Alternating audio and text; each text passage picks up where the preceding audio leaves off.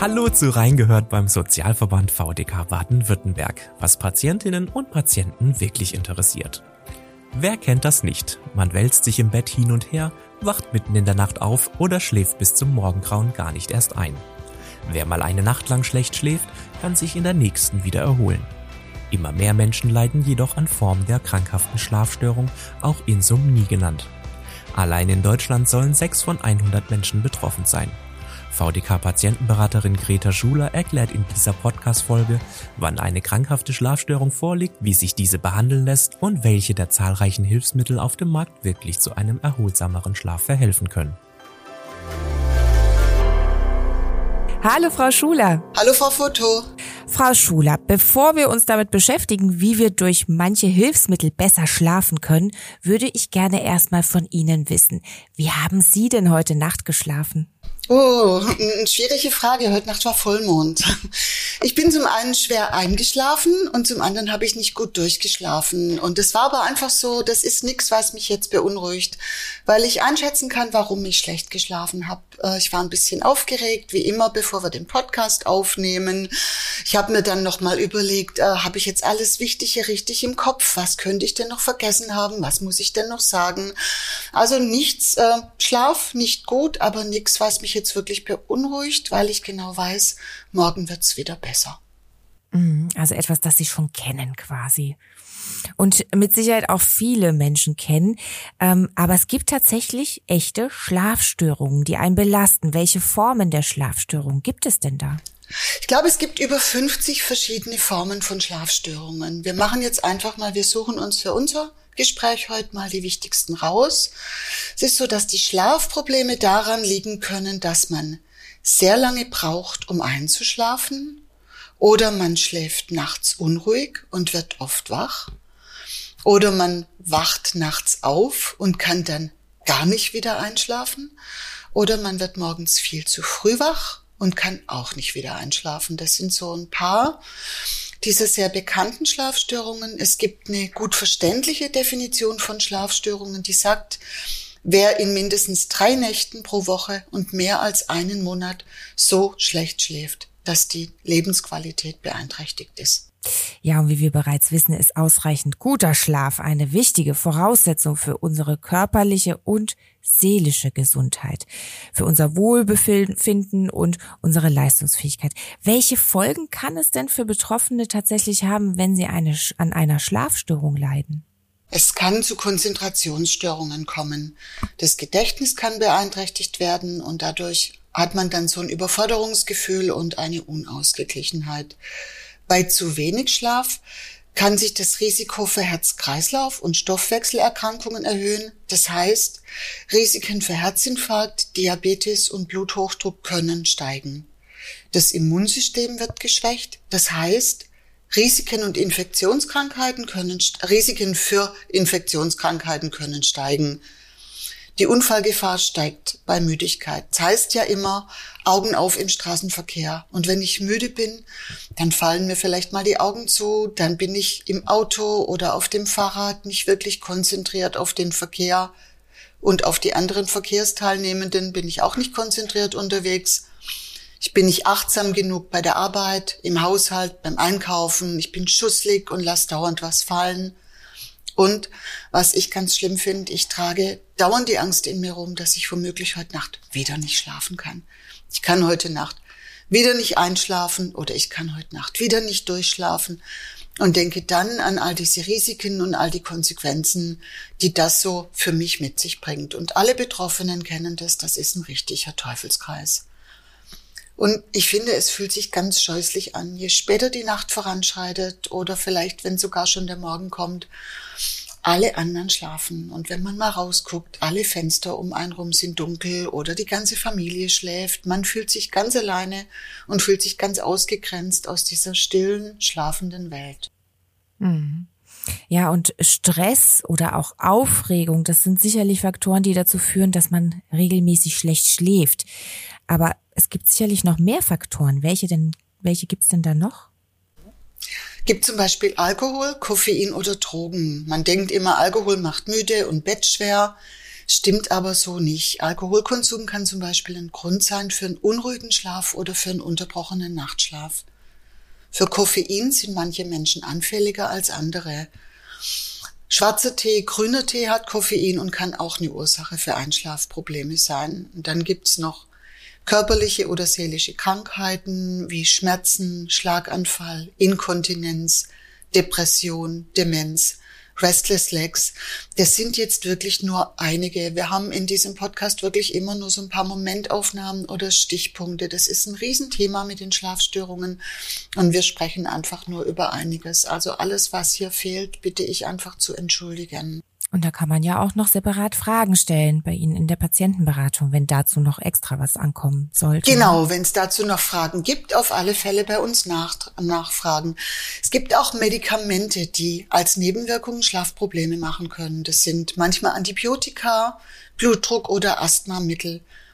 Wenn Sie den Verdacht haben, dass Ihre Schlafprobleme mit diesen Medikamenten zusammenhängen, dann sprechen Sie unbedingt Ihre Ärztin an. Sie sollten auf keinen Fall die Medikamente absetzen aus Angst vor Schlaflosigkeit, sondern man sollte gucken, ob es da vielleicht was anderes gibt.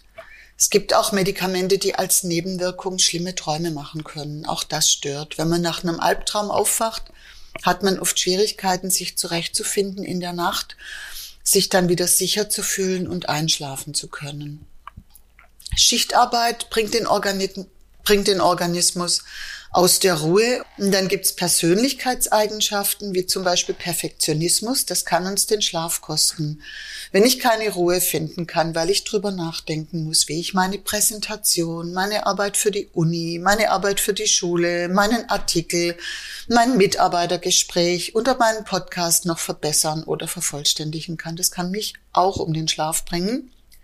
Eine erbliche Veranlagung zu Schlafstörungen gibt's oder aber ein langer Mittagsschlaf oder das frühabendliche Einschlafen vor dem Fernsehen kann zu einem dauerhaft gestörten Schlaf beitragen.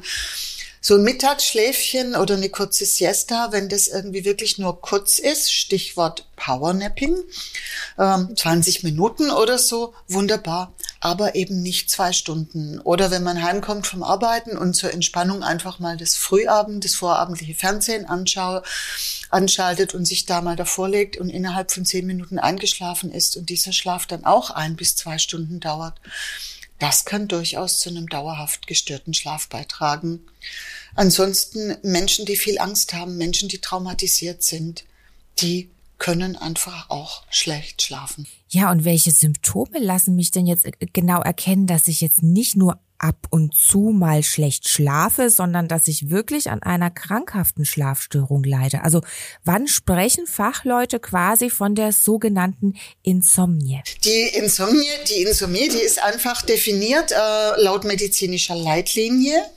Eine Insomnie ist eine Schlafstörung, die dadurch gekennzeichnet ist, dass Betroffene über den Zeitraum von mindestens einem Monat ein und oder Durchschlafstörungen haben, die mit einer Beeinträchtigung der Tagesbefindlichkeit oder der Leistungsfähigkeit am Tag einhergeht, wobei die Symptomatik nicht durch eine andere oder durch eine psychiatrische Störung bedingt ist.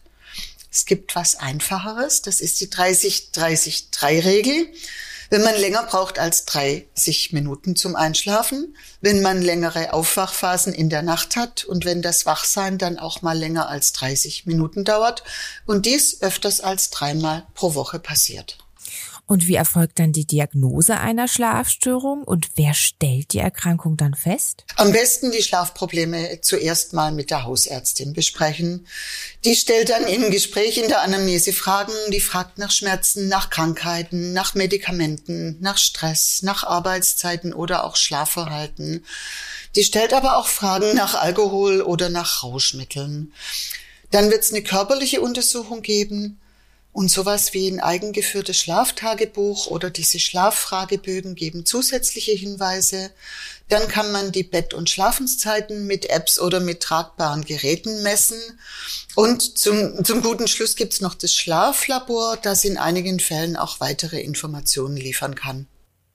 Ja, also das heißt, die Schlafstörung kann dann behandelt werden. Wie wird die denn dann behandelt? Wenn sich eine Ursache finden lässt für die Schlafstörung, dann wird auf alle Fälle nach Ursache behandelt. Es gibt dann aber sowas wie zum Beispiel die sogenannte kognitive Verhaltenstherapie, die KVT abgekürzt. Das ist eine Form von Psychotherapie und Studien haben gezeigt, die hilft bei einer dauerhaften Insomnie. Insomnie. Die Wirksamkeit hält auch lange nach Therapieende an. Und dabei, dafür gibt's dann die Empfehlung als allererstes für die Erwachsenen mit Schlafstörungen eine kognitive Verhaltenstherapie. Die gibt's als Einzel, als Gruppen- oder als Online-Therapie und besteht aus vielen Bausteinen.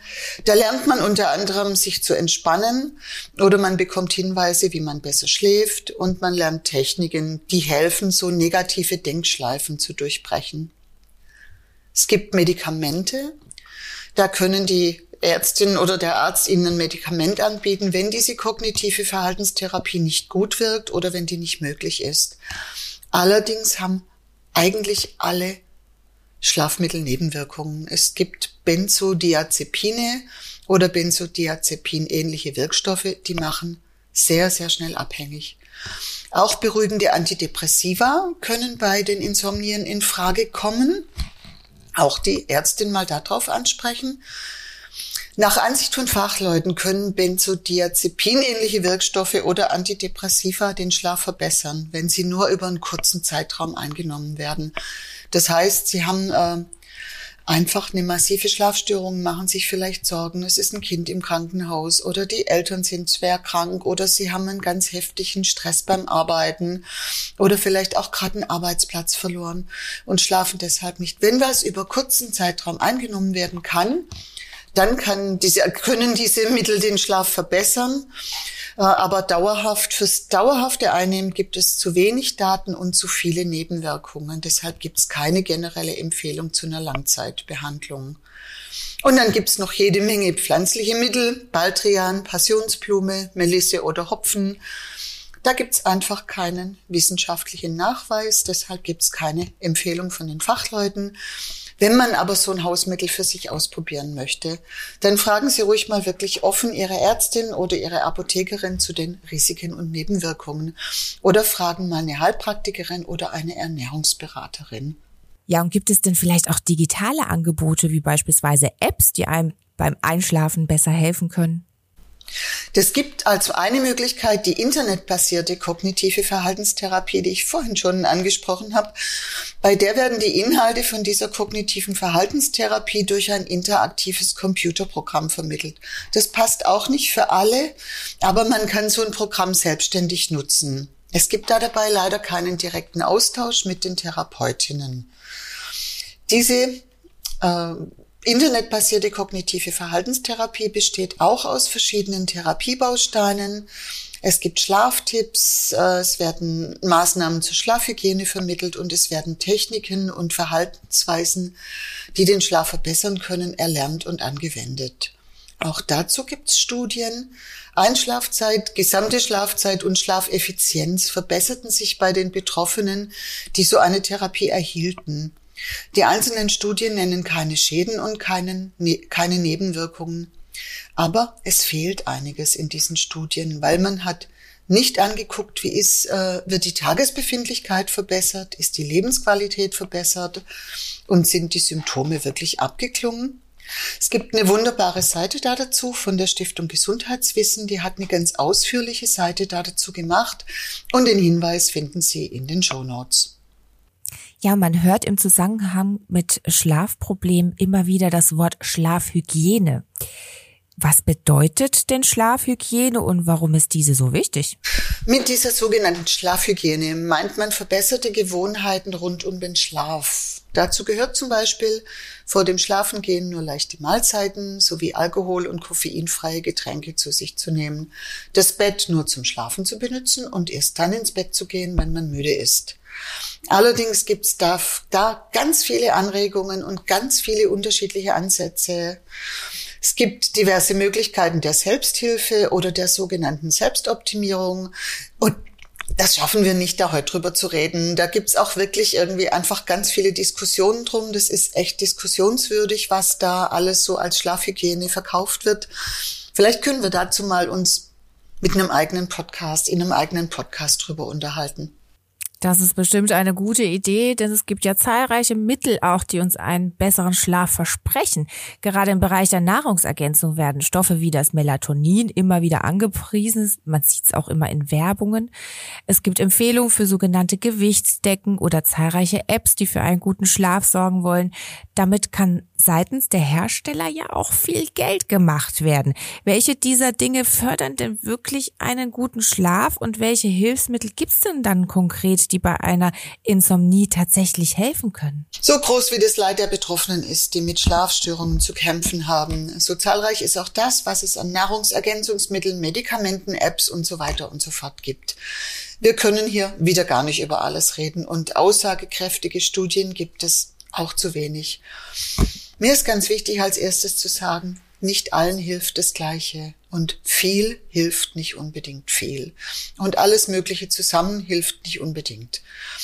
Alle Betroffenen von Schlafstörungen können wirklich ein Lied davon singen, was ihnen die Nachbarin empfiehlt, was die Apotheke empfiehlt, was sie in Magazinen gelesen haben, was die Familie vorschlägt.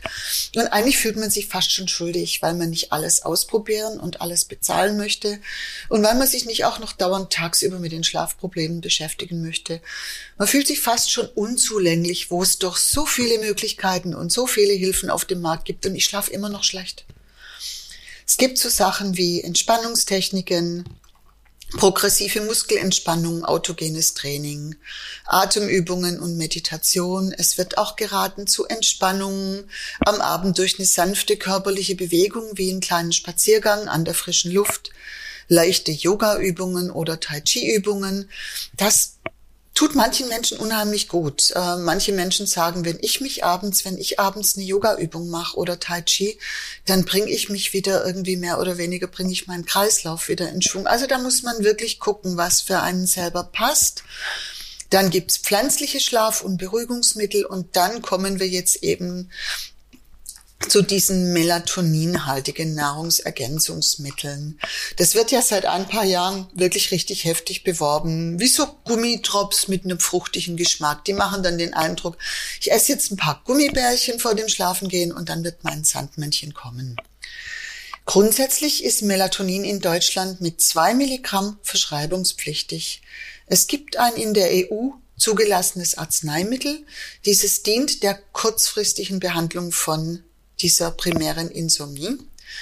Im Gegensatz zu Deutschland gibt es dieses Melatonin in vielen anderen Ländern wie den Niederlanden und den USA nicht verschreibungspflichtig. Dort kriegen Konsumentinnen Melatonin in Tabletten oder Sprayform über ein Milligramm. Also das, was man bei uns verschrieben kriegen muss, kann man dort im Discounter kaufen oder im Supermarkt oder in der Apotheke. In Deutschland sind Nahrungsergänzungsmittel mit einer Dosis von maximal einem Milligramm zugelassen. Das liegt daran, dass wir in Deutschland bisher zu wenig aussagekräftige Studien haben, die die Wirkung und die Verträglichkeit von Melatonin hinreichend bestätigen und die Nebenwirkungen ausschließen können. Die Verbraucherzentrale sagt da dazu, äh, ob man Melatonin in einer Dosierung von einem halben bis einem Milligramm als Zutat in sogenannten Nahrungsergänzungsmitteln verwenden darf, ist seit vielen Jahren juristisch umstritten. Denn wissenschaftliche Studien sagen, bereits ab einem halben Milligramm Melatonin gibt es eine pharmakologische Wirkung und eine pharmakologische Wirkung ist ein Merkmal von Arzneimittel und nicht von Nahrungsergänzungsmittel.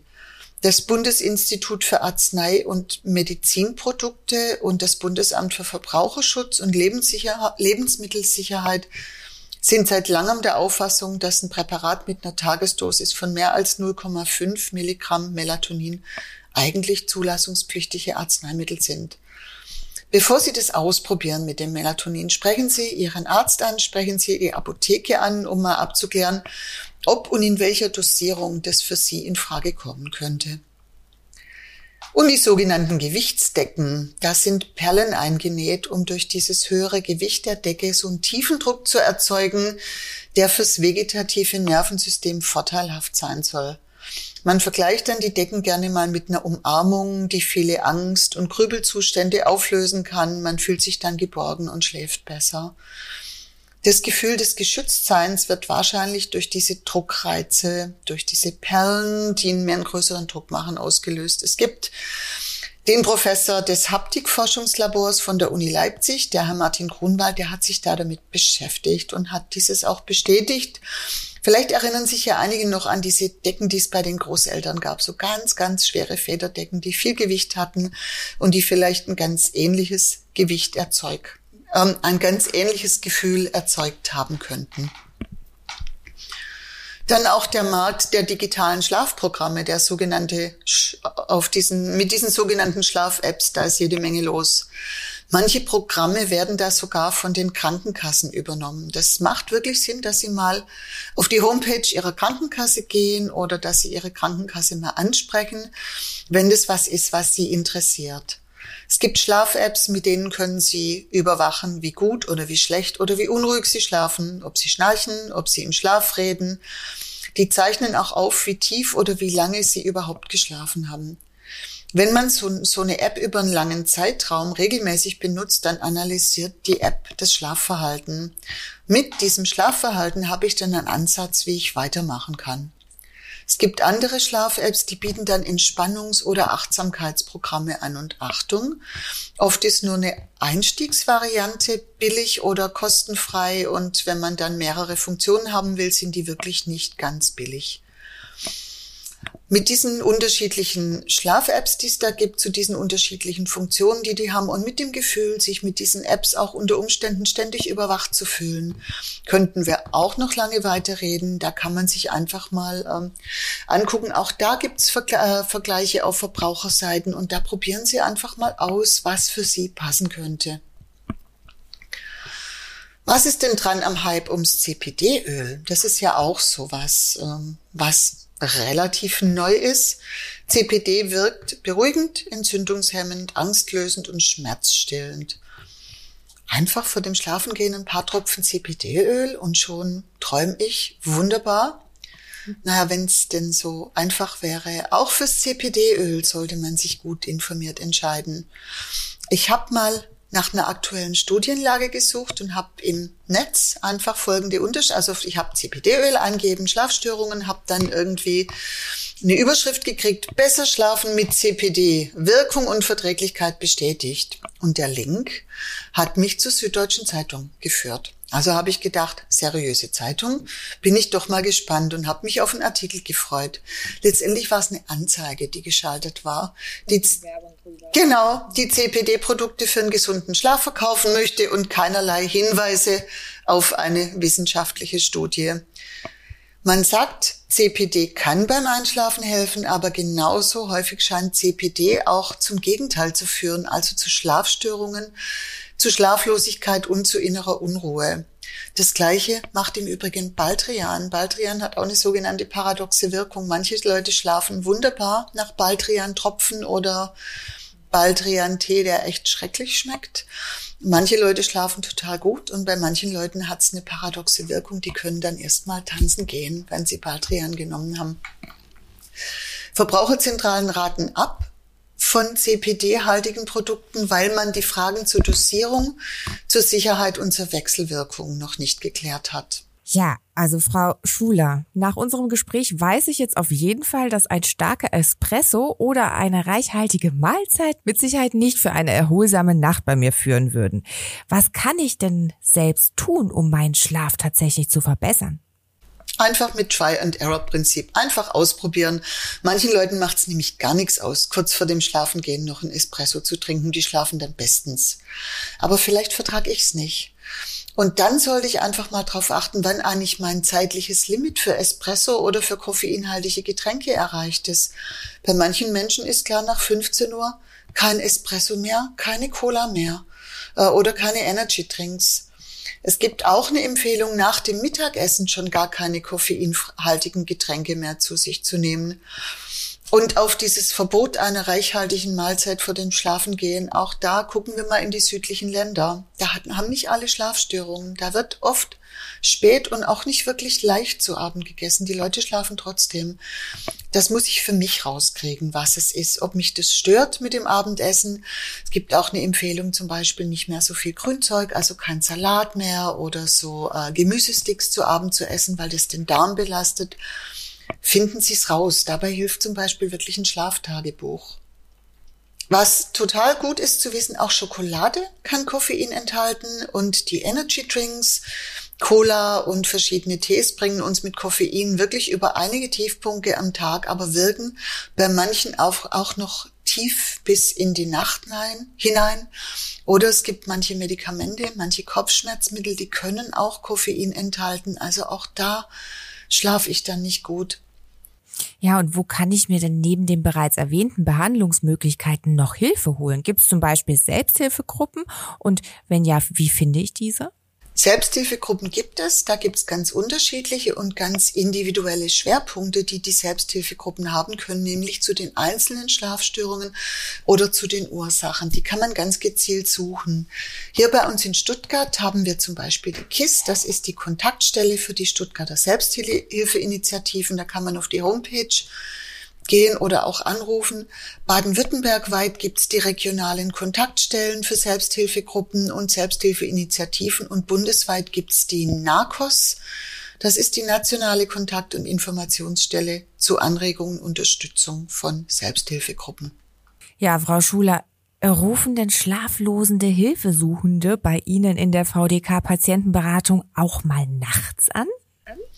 Ja, das kriegen wir in der Tat mit. Entweder es haben uns Menschen nachts auf den Anrufbeantworter gesprochen, der teilt uns nämlich immer mit, wann die Anrufe eingegangen sind, oder wir kriegen E-Mails, die in der Nacht bei uns auf dem Rechner eingegangen sind. Und ehrlich gesagt, ich finde es großartig, weil die Leute, die das machen, haben einfach schon mal was für ihre persönliche Schlafhygiene getan. Denn wenn mich was beschäftigt und ich grübel und ich denk und ich wälze das hin und her, dann hindert mich das am Einschlafen.